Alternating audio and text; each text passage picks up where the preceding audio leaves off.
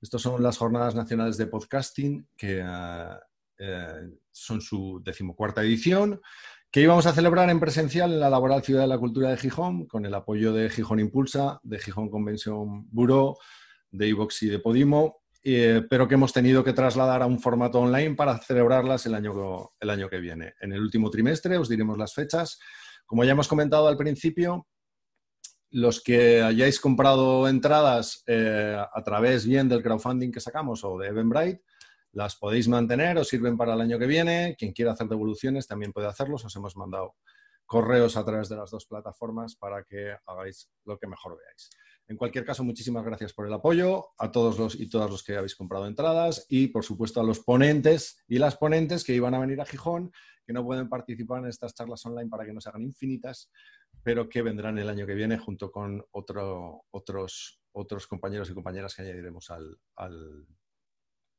al presencial, que se dice ahora. Ahora los eventos son presenciales o son online. Y en online tenemos a el fundador de Evox, que es eh, uno de los grandes apoyos de estas JPod, que además eh, patrocina también los premios que va a entregar mañana la Asociación Podcast y vamos a hablar con su fundador, con Juan Ignacio Solera. ¿Qué tal, Juan Ignacio? Hola, aquí en casa, como todos. Como todos estamos acostumbrando a ver dormitorios, eh, salones, estanterías. Nos conocemos casi por los fondos con los que hablamos a través de, las videoconferencias que por otra cosa. Eh, en la habitación de mi hijo y aquí tiene un mosaico de elefantes que me, mola muchísimo. Sí, está guay, está guay, es muy sugerente. ¿Cómo era el podcast cuando empezaste hace una década y cómo se te ocurrió montar una empresa como, como Evox? Bueno, surgió de una necesidad, ¿eh? de que yo por un tema profesional me tocó viajar mucho solo en carretera y me aburría, entonces quería que me contaran cosas más allá que lo que podías escuchar en la radio, que la radio me interesaba hasta las nueve y media, diez, cuando acaban las tertulias políticas. A partir de ahí ya entramos en magazines locales que, bueno, que no, no me aportaba nada. Y yo lo que quería era simplemente aprovechar el tiempo durante esa necesidad que tenía de, de desplazamientos en carretera, ¿no? Pero en ese momento, estoy hablando de 2007, 2006, 2007, no, no sabía que era el tema podcast, yo no estaba en Internet y, surgió esa necesidad, ¿no? Y, a partir de ahí, pues justo empecé ya a, a, bucear un poco y me enteré de esto del podcast y se daban unas eh, JPod que fueron las segundas que se hicieron en Barcelona y yo estoy en Barcelona y dije, ah, pues voy allá a ver qué se hace. Y esto estoy hablando de 2008, ¿eh? 2007-2008. Y, ya desde entonces, la verdad es que he ido siempre, y ya luego una vez ya con Ivos montado, cuando salimos en el 2010, 2009, ya con todo, ya auspiciándola y siempre dando el, soporte siempre en la manera que hemos podido, ¿no? Pero, pero el podcast en aquel entonces, yo me acuerdo que en esa JPod estaba José Antonio Gelado, que hizo un taller de cómo generar tu feed para a partir de ahí eh, tener tu podcast. En aquel momento te tenías que crear el feed, el RSS tú por tu, por tu cuenta, ¿no? Y había talleres que lo trabajaban, ¿no? Entonces, pues todo eso se fue hilvanando y ya estaba empezando a, surgir YouTube. Y yo dije, no, yo quiero algo sencillo como YouTube, en el cual yo no tengo que saber lo que es un feed, lo que no tengo que saber ni incluso a qué podcast tengo que suscribirme, sino yo lo que quiero es una temática. E desde luego, lo innovador que, somos la única plataforma que tiene el foco en el audio más que en el podcast. Entonces, eh, en aquel momento lo único que había era iTunes y en iTunes tú entrabas y lo primero que tenías eras podcast, que si tú no los conoces, bueno, yo una vez que lo conoces ya te puedes ir suscribiendo, ¿no? Pero de primeras digo, no, yo lo que quiero es historia, quiero eh, cine. Y, en Ivos tiene la particularidad de que tú dices historia y a partir de ahí te ponemos audios de distintos y te generamos un timeline de audios potentes en base a los criterios de, popularidad de la temática y del, interés que tú tengas, no del podcast al cual tú ya previamente tenías que haber sabido que te iba a gustar para suscribirte, ¿no? Entonces, que es un approach más tipo YouTube, ¿eh? Realmente. Tú entras a buscar un vídeo de cualquier cosa y bueno, a partir de ahí ya te puedes ir suscribiendo al canal o te vas enlazando con otras cosas que te vas sufriendo a la plataforma, ¿no? Entonces, eso fue lo, lo los inicios, ¿no? Y de ahí, pues hasta aquí 10 años, ¿no? Nada más y nada menos. Supongo que los últimos han sido, han sido también mucho más frenéticos, ¿no? El, cambio del, negocio en los últimos años os, ha obligado a, crear más todavía. Bueno, nosotros ya teníamos una, es cierto, lo que pasa es que, bueno, todo el boom y todo el auge que tiene el podcast ahora no lo tenía hace 10 años, ¿no? Cuando tenías que...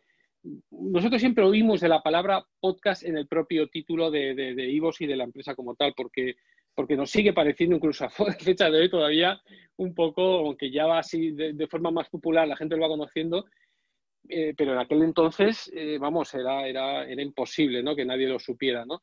Pero, pero bueno, eh, hemos ido evolucionando y es cierto que, aunque ahora ya te digo que es, con la entrada de nuevas grandes plataformas esto ha cogido mucho más boom, nosotros ya hemos iniciado eh, desde el 2000, bueno, desde siempre nosotros queríamos buscar opciones de monetización para los podcasters.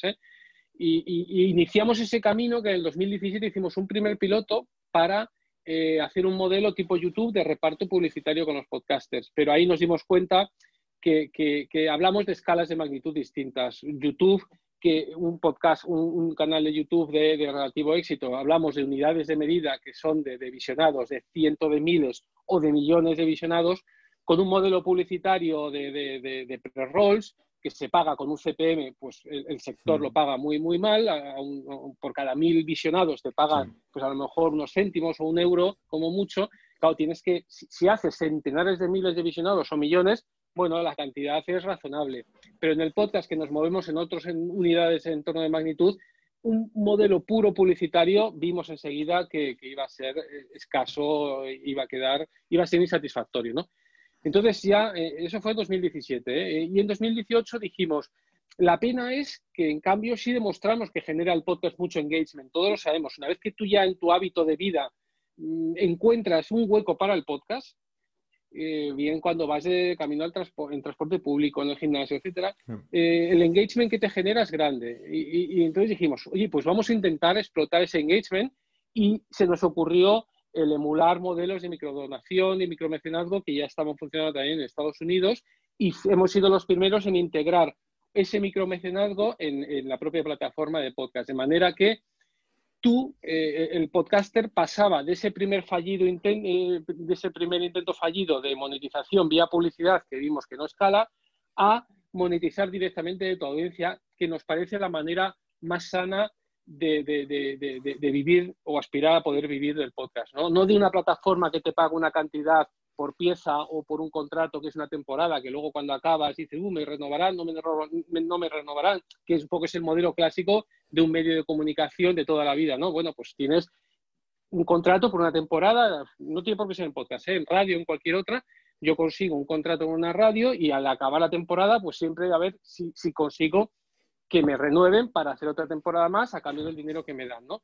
Y el poder vivir de, tu audiencia nos pareció una cosa chula y ahora llevará, estamos haciendo ya el tercer año en el que empezamos estas suscripciones para fans y hemos sido, yo creo que los primeros en demostrar que el podcast se puede llegar a vivir porque habremos repartido al acabar este tercer año casi un millón de euros entre todos los podcasts que han eh, establecido y habilitado este modelo de, micromecenazgo, que es un, es un modelo de, suscripción recurrente que a cambio de algunas recompensas, como puede ser contenido extra o acceso al histórico o anticipos, te permite el, recibir un, dinero directo de tu, de tu oyente, en el cual Ivo solo comisiona el 5% y el resto es para el podcaster más eh, la, la, pasera de pago, que también se lleva entre un 5 y un 6%. ¿no? Y, y ahí estamos, ¿no?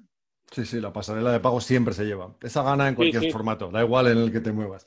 Pero está bien porque, vamos a ver, el, problema de YouTube es que esos céntimos por CPM generan clases sociales. Tú solo eres youtuber si tienes muchísimos millones de seguidores, que es cuando empiezas a monetizar, pero todos los demás que contribuyen también a que esa plataforma tenga audiencia no reciben nada.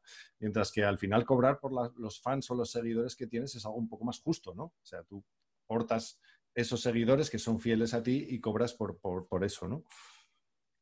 Bueno, yo creo que es la manera más, sana, ¿eh? en el sentido que, además son modelos de suscripción recurrente.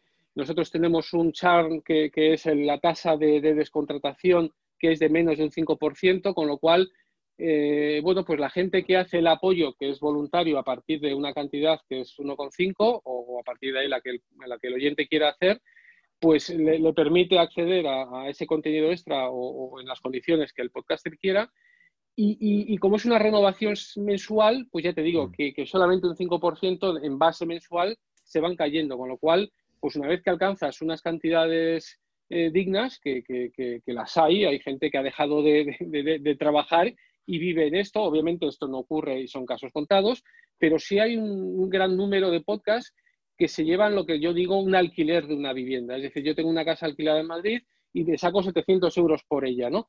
Pues el conseguir esa cantidad entre 500 y 1000 de forma recurrente mes a mes, que es un alquiler, pues es relativamente, mm, se, consigue. Tenemos muchas decenas de casos de éxito en ese sentido que lo, que lo están consiguiendo, ¿no? Entonces, bueno, pues, pues es una primera vía que, nos llevamos ahora, ya te digo, el tercer año en el que, en el que lo lanzamos y estamos muy satisfechos de ello, ¿no?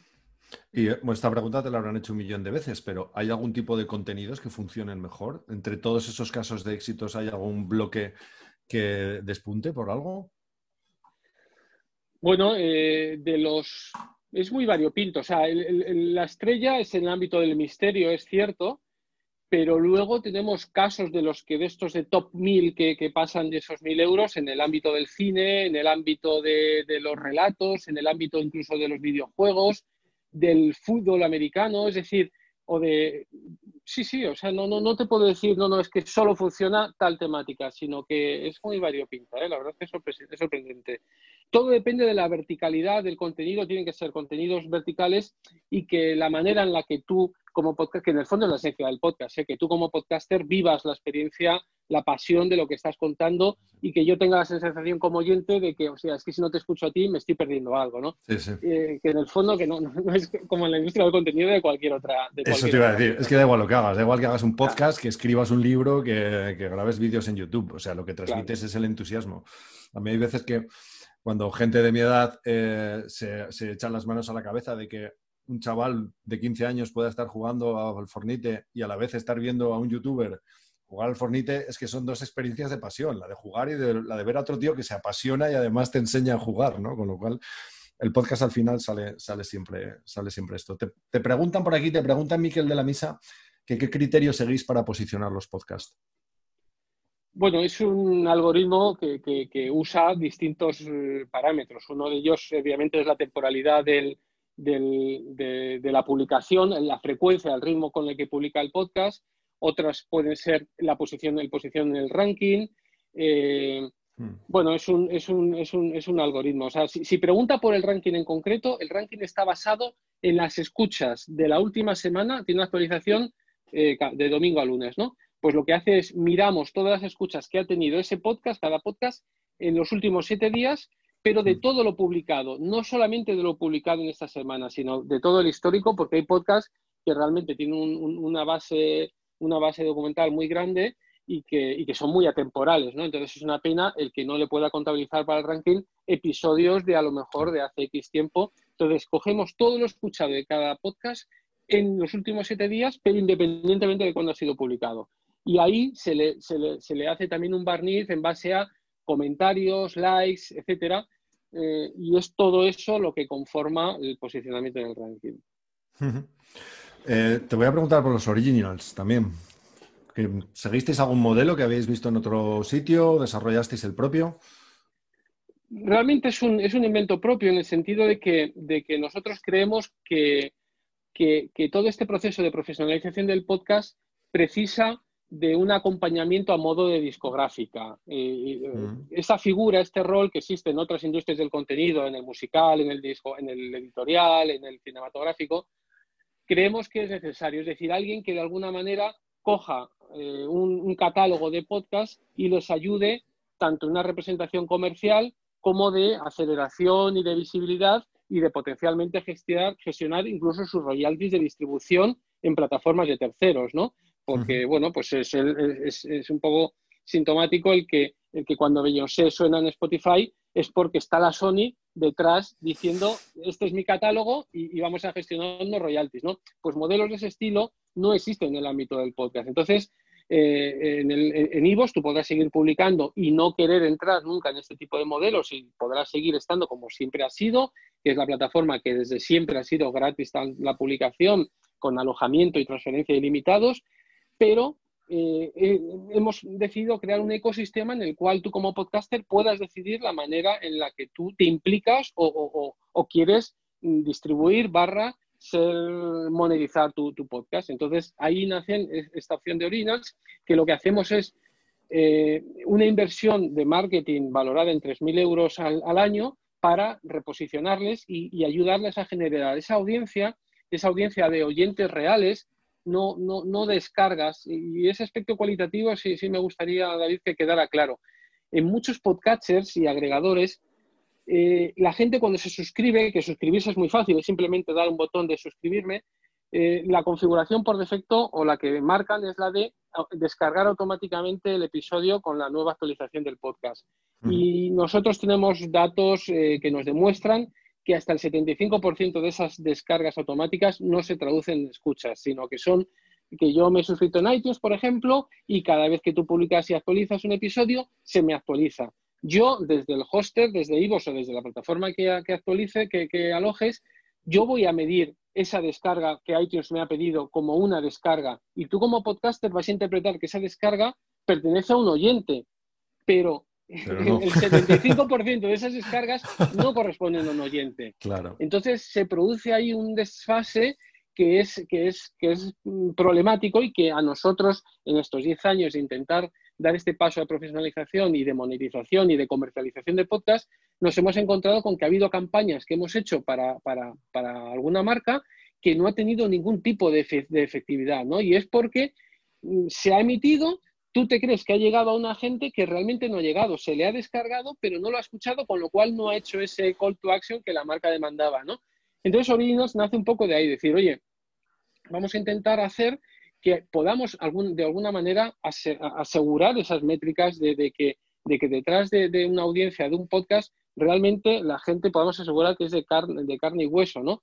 Y, antes con Celaya lo comentabais, ¿no? La problemática que tiene las métricas en el mundo del podcast, en el sentido en que las radios alojan en sus propios servidores, cada plataforma tiene los suyos y, hay del orden de 10 o 20 sitios distintos donde alojar, con lo cual, cuando efectivamente yo, me ocurre igual que a él, he hecho una sonrisa cuando alguien dice, eh, ha ocurrido o dice unas métricas de, evolución del podcast o de escucha. Y dices, ¿y este señor cómo lo sabe? Porque podrá hablar de su ecosistema y decir, oye, en mi plataforma o en el, sitio donde yo controlo, la evolución es así o así. Pero hablar de forma genérica, como muchas veces se habla del podcast, eh, bueno, pues nadie lo sabe porque realmente cada uno sabe los consumos que hay desde su propia, plataforma, pero no, no los agregados de una forma global, ¿no? Sí, sí, ni, parece, yo creo que es una de las grandes claves, ni parece que vaya a haber eh, una entidad que vaya a conseguir mensurar el alcance de los podcasts eh, con cierta, mm, cierto rigor, o porque al final, al estar todo atomizado en distintas empresas, y luego lo que dices tú, los criterios del marketing digital con las que se mide esto. Es como cuando los periódicos medían su, alcance por el número de, usuarios únicos o de páginas vistas, que no significaba absolutamente nada, que un clic eh, equivaliera a la lectura de, un, de una noticia o, o que un clic en YouTube de un contenido de 10 minutos eh, al final tiene un visionado medio de 30 segundos. por eso nosotros en Orinas lo que la métrica que seguimos son los suscriptores activos. O sea, el conseguir un suscriptor es relativamente sencillo. Yo, yo y, de hecho con los Orinas lo vemos y es, y es, la pelea que tenemos de forma continua. O sea, nosotros no hacemos con este programa de Orinas, no, no obligamos al podcaster a tener que elegir entre audiencia o dinero. Nosotros aspiramos a que consiga las dos cosas, porque, porque si, tú consigues dinero, pero estás en un sitio donde, donde la audiencia eh, no, existe, pues sí, tú esa, temporada habrás conseguido un dinero, pero después de acabar esa temporada, ¿qué, qué, pasa conmigo? ¿no? Nosotros lo que queremos es acompañar porque aspiramos a que el podcaster pueda vivir de esa audiencia. Por eso les enchufamos a nuestros casi 5 millones de usuarios únicos al mes, que claro que es lo que tiene, lleva 10 años en el, en el podcast, y, les posicionamos, les conseguimos audiencia de, usuarios reales y luego el reto está en lo que denominamos suscriptores activos, que es de todos los suscriptores que tienes, cuántos realmente te escuchan en un mes y han venido a escucharte un episodio. Y nosotros, el trigger que tenemos para eh, hacer este, este abono y esta monetización de nuestras orinas es el 25%, que es la inversa de ese 75% que nosotros sabemos que en plataformas de terceros son descargas que no se terminan eh, de escuchar. Entonces nosotros decimos, oye, pues como eso, como sabemos que solamente un 25% son reales, pues en cuanto consigas ese 25%, que es el reto, que, cuando tú tienes un podcast y te crees que, que, vas de lujo porque tienes muchas descargas, pero realmente muchas veces no es así, pues conseguir ese 25% que parece poco, decir, oye, si yo tengo 5.000 suscriptores, pues conseguir que 1.500 ahora mismo de cabeza, 1.500 eh, suscriptores me escuchen, eso debe ser nada. Si yo tengo 30.000 escuchas por episodio, bueno, bueno. Déjate, déjate. déjate. porque, porque es un reto, ¿no?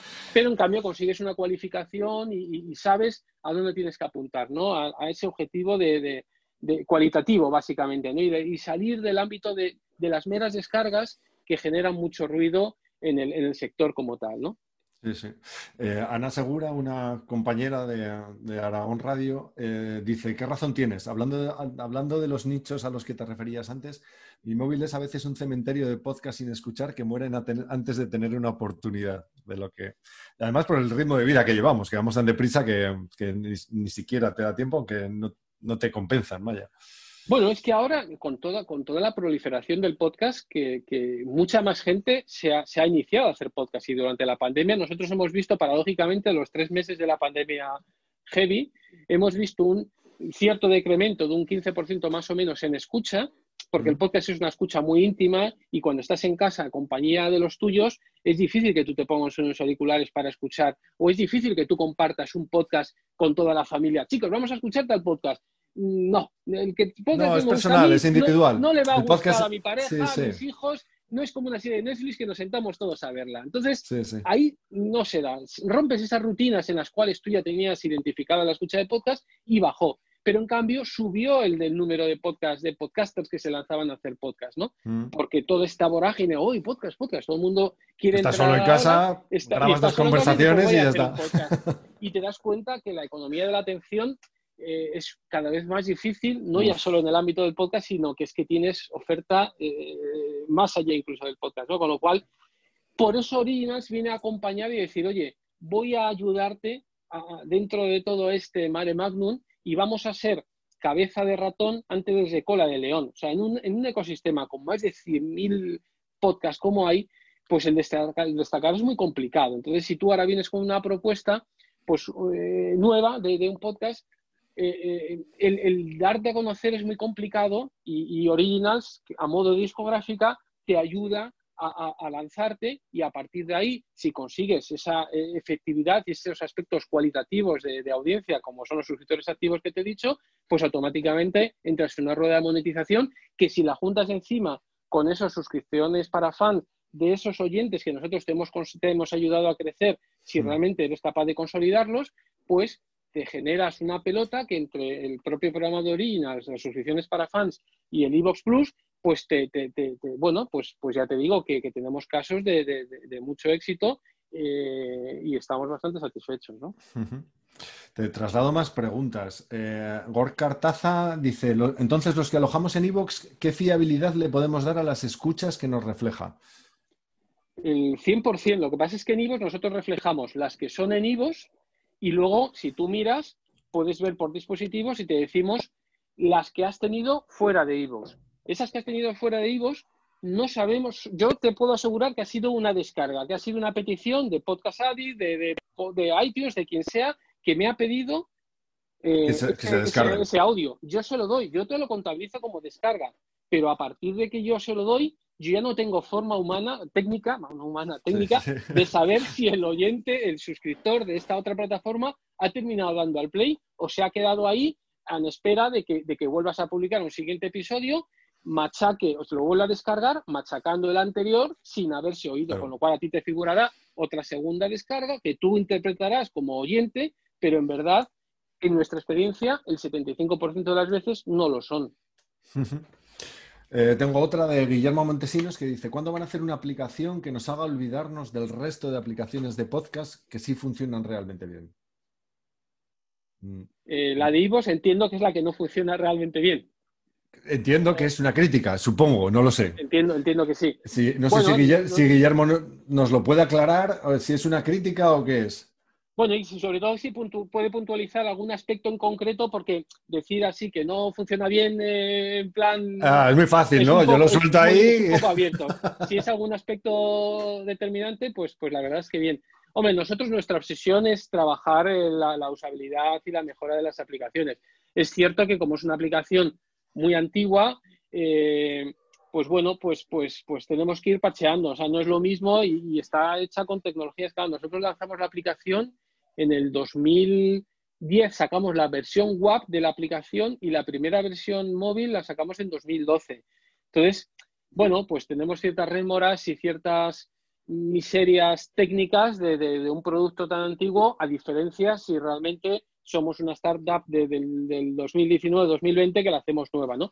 pero estamos trabajando continuamente en mejorar y, trabajando con todo el feedback que recibimos tanto en las stores como, como de gente normal como el mismo, que si nos dice en concreto alguna especificación, pues la, tomamos nota y trabajamos siempre. No se, ha, vuelto a manifestar. Eh, por aquí te dan la enhorabuena por el soporte porque la atención es, magnífica. Gracias eh, en su nombre del equipo. Pedro, Laura.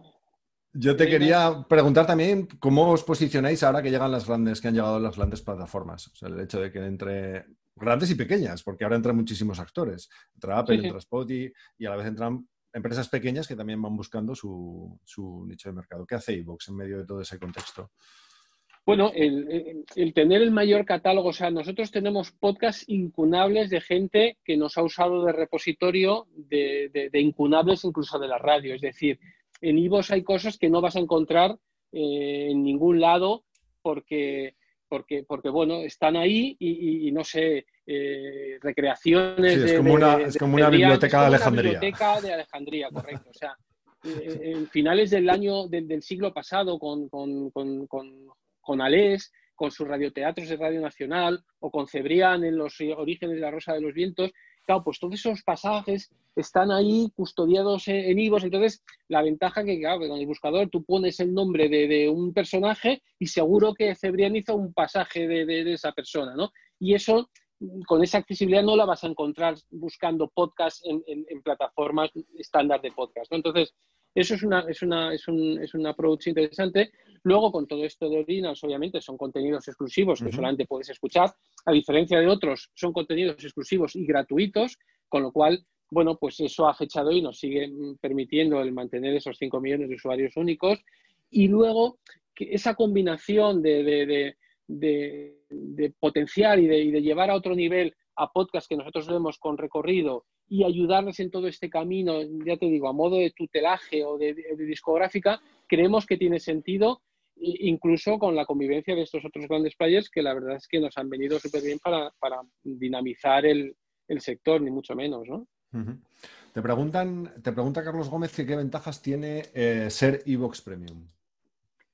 Bueno, es, es, una funcionalidad para el oyente que lo que te permite es pues escuchar eh, la experiencia de, de sin, sin, algunas eh, remoras, como por ejemplo no tener publicidad en ningún episodio, el poder compartir el punto de escucha entre dispositivos, el tener un booster en el, en, el, volumen de los episodios, de manera que todavía lo puedes incrementar más en entornos de un metro, en entornos muy ruidosos. Principalmente son esas las funcionalidades ¿no? que te permite con lo cual, bueno, pues es, una funcionalidad a modo de, usuario, esta, esta, de Premium. Luego tenemos el iVoox Plus, que el iVoox Plus es el upgrade del Premium. El Premium te permite esas funcionalidades y el Plus, además de, las mismas del Premium, te permite acceder a todo el contenido extra de fans que han publicado eh, todos estos podcasts para sus, eh, en este modelo de, de micromecenazgo. Es decir, yo como podcaster puedo activar mi modelo de fans, en el cual a cambio de un contenido extra o, acceso al histórico, y por 1,49 yo puedo, me suscribo a ese podcast y lo, puedo escuchar. Y el plus lo que es, digamos, es una tarifa plana que me permite el poder escuchar, aun siguiendo, aunque puedo seguir manteniendo la suscripción a un podcast, porque a lo mejor es el único que yo escucho, no sé, días extraños, oye, yo lo que quiero es días extraños. Bueno, pues yo puedo seguir mi apoyo a días extraños y con ello ya escucho todo el material extra que este, que este podcast pueda publicar. Pero hay veces que te puedes encontrar con que hay otros podcasts que también te pueden gustar, ahorita de etcétera, y que también tienen su contenido extra dices, oye, pues mira, me hago de plus y yo ya, como IVOS, reparto esa suscripción mía entre todos estos eh, podcasts que tienen habilitado este modelo de suscripción para fans. ¿no? Iñaki Martín pregunta por el acuerdo con las GAE para el uso de la música. Si sigue en marcha y o en qué ha quedado. Sí, sí, no, no, sigue en marcha. Eh, las GAE tienen el tema de que ellos todavía no tienen una tarifa específica para podcast. Entonces, bueno, nosotros en su afán, cuando, cuando nacimos, fuimos a verles, a ver qué podían darnos y llegamos a un acuerdo de, un, no es exactamente una tarifa de podcast, pero sí es de webcast que, de alguna manera se asemeja y la seguimos teniendo en vigor desde, desde 2010, pero me consta que están trabajando en, una propia de podcast, con lo cual cuando la tengan, pues lo que intentaremos será migrar a esa para poder seguir dando esa cobertura a, los podcasts alojados y escuchados en IVOS. ¿eh? Fuera, obviamente, no, no, no cubre esta, esta garantía. Oye, con lo que decías antes, yo, se me ha quedado ahí lo de toda esa biblioteca de Alejandría. ¿A eso no habéis pensado darle una segunda vida de alguna forma? ¿Recuperar algunos de, esos? Porque ya son documentos históricos, como bien Claro, estamos trabajando mucho, en las listas. estamos trabajando en, motores de, automáticos de generación de lista para poder mm, sacar a, la luz todo este acervo histórico de tanto tiempo que, tenemos en IVOS. ¿no? Entonces, eh, es cierto que, estamos trabajando tanto en listas. Hoy día ya tanto un usuario se puede hacer sus propias Smart Lists. Una Smart List es que, por ejemplo, a mí me gusta eh, Alex Rovira. Yo quiero, y ahora en Ivos tú te puedes hacer tu propia lista inteligente de manera que tú escribes ese término y automáticamente cada vez que Alex Rovira tenga una participación en algún audio de cualquier podcast de Ivos, se te va a ir a esa lista, con lo cual tú puedes eh, el, no perderte nada y hacer tus seguimientos y tus suscripciones particulares. Pues ese mismo motor que ya está operativo desde hace un tiempo para los usuarios de, calle, lo queremos hacer para que se generen listas editoriales en base a los términos que nosotros estamos viendo que se están, que se están buscando y que y ponerlos y, habilitar espacios en, en IVOS ad hoc para que sea fácil el encontrarlas y no sea cada uno el que se tenga que generar su propia lista inteligente. ¿no? Entonces, es algo que nos preocupa para dar movilidad a, toda esta ingente cantidad de contenido histórico, pero que, mucho de ello es atemporal y que tiene todo el sentido del mundo el, el poderlo revivir. ¿no? Sí, sí, sí. Em, le da perspectiva. Bueno, si ya, ya la labor de filtro en cualquier ámbito del podcast va a ser cada vez más necesaria, no solamente con, lo viejo, sino alguien desarrollará en algún momento un, buscador o un agregador o un rastreator de podcast en breve para, que no tengas que andar saltando de plataforma en plataforma. Eh, los comentarios siguen, pero aquí está todo un poco mezclado, pero eh, te dicen, hay dos, creo que coinciden en que en la app la, la compatibilidad con iPad y con Apple Watch eh, como una de las cosas que más, eh, que más demandan. Con Apple Watch, eh, en teoría, sí, es, sí está. otra cosa es que a lo mejor puede haber algún bug en algún modelo de, Pero en principio la tenemos, ¿no? Y la del iPad es cierto que la tenemos, la tenemos pendiente por, por, por hacer. Bueno, nuestros estudios de consumo no indica que sea una cosa, claro, somos una empresa pequeñita y, los recursos, siempre hay más cosas. en La lista de, la lista es más larga de lo que puedes hacer. Es más larga de lo que puedes hacer. Bueno, pero eso también es una definición de la actitud, ¿eh? O sea, si, si tienes una lista con muchas cosas que tienes que hacer, es que sigues manteniendo el entusiasmo por hacer cosas, vamos. Bueno, eso, eso no, no, no, no para, ¿no? De hecho, de hecho ahora, eh, bueno, es cierto que, que tenemos que ir trabajando aspectos puramente de usabilidad y nuevas funcionalidades, ¿no? Y esa, y esa combinación de las dos cosas es una cosa que nos preocupa. Por ejemplo, ahora estamos trabajando en lo que llamamos pot slides, y es que tú puedas eh, ubicar imágenes concretas en, momentos específicos de tu podcast, ¿no? Para que tú puedas apoyarte con una imagen en un momento dado del, episodio, ¿no? Entonces, no sé, yo soy Casus Belli hablando del tanque, del Panzer, no sé qué, no sé cuántos, en el minuto 38-20, pues oye, en un momento dado, en el minuto 38-20, poder vincular ahí la imagen de ese Panzer que te vengo contando durante un tiempo para que en ese momento tú abras el, desbloquees el móvil y puedas verlo, creemos que puede enriquecer mucho incluso abrir opciones en el ámbito del, del learning, ¿no? Porque muchas masterclass y muchas presentaciones de, de, bueno, clases realmente, de, tanto de marketing como de, cualquier otra actividad, muchas veces el 90% es voz y solamente te apoyas en 5 o 6 slides en momentos puntuales, ¿no?